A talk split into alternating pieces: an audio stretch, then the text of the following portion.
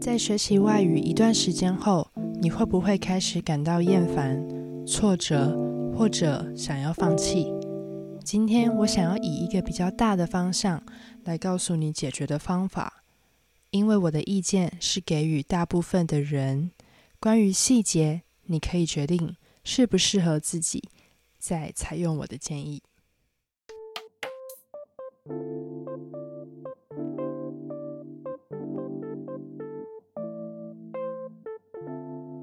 第一，如果你开始经历学习厌烦期，你一定开始不太想去上课，或者开始想为什么要去上课。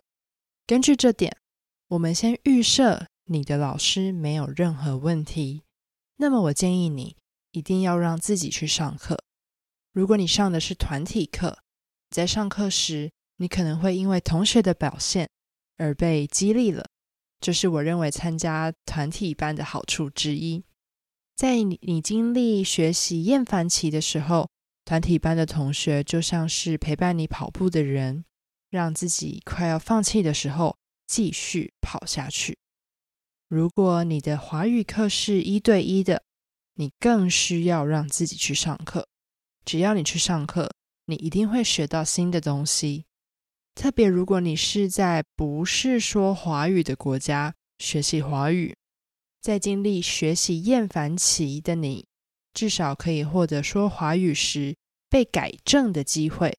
在这段期间的你，请允许你自己跑得慢一点，但只要去上课，你就是正在继续前进。第二个建议，我想要给自学的学生。自学华语这件事情，我必须说是可行的，而且我看过两位学生在非华语国家自学华语两年后，程度相当不错。如果你是自学的学生，并且正经历学习厌烦期，主要可以分成几个状况：第一，关于语言上的问题可能无法解决；第二，动机缺乏。针对第一个状况，如果经济与时间许可，你可以找一位专业的老师，针对你的语法、声调问题进行个人化的教学。如果是第二个状况，而你又是居住在非华语国家，我建议你可以先找你居住环境周遭是否有华语母语者，或者周遭是否有国际交流相关的活动。我个人认为，语言交换并不是一个太有效率的活动。原因在于，如要进行语言交换，双方的外语都至少要有一定的程度，才能进行至少三个以上的问答对话，也就是一问一答各三次。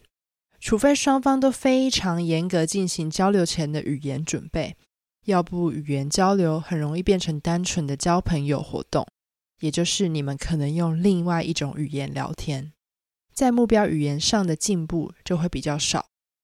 总而言之，我认为语言交流比较适合中级以上的学生。我认为，如果你的学校举办关于国际交流的活动，无论是到华语国家游学、参加活动、会议，或是长期的去留学一年，这都会大大推进你的华语能力。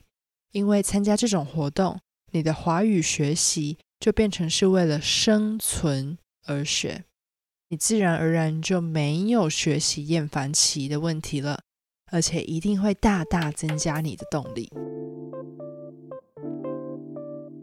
我想补充一点，语言学习的路很长，如果你可以找到和你一起学习的伙伴，是很棒的事。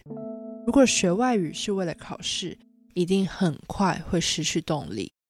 但是你可以借由参加交流活动，特别如果你是本身有别的专业，同时也在学华语的话，你可以申请相关的学术活动或出差到华语国家等短期的机会，不仅给自己一些能够在专业场合使用华语的机会，更让自己沉浸在一定得说华语的环境，因为这些经历将会让你重新思考。目前你的华语学习目标。另外，如果你身边有一群跟你一样学习华语的学生，而程度也差不多，大约在 B1 的程度，就已经可以开始进行读书会。读书会建议大概在三到五人之间，这样才能确保每个人的发言时间。每周大家可以一起阅读一篇华语文章，并且针对文章问彼此问题。我认为这种方式不仅可以交朋友，更可以每周谈论不同的主题。最重要的是，拥有一群一起学习的伙伴。那我们今天就到这边。你还有什么好方法让大家度过学习厌烦期吗？如果你喜欢这集的内容，欢迎订阅、按赞，还有分享给你的朋友。你可以在我的网站里找到这集的逐字稿，还有重点单字。欢迎你用语音留言、寄 email 分享给我你的想法。那我们今天就到这边，拜拜。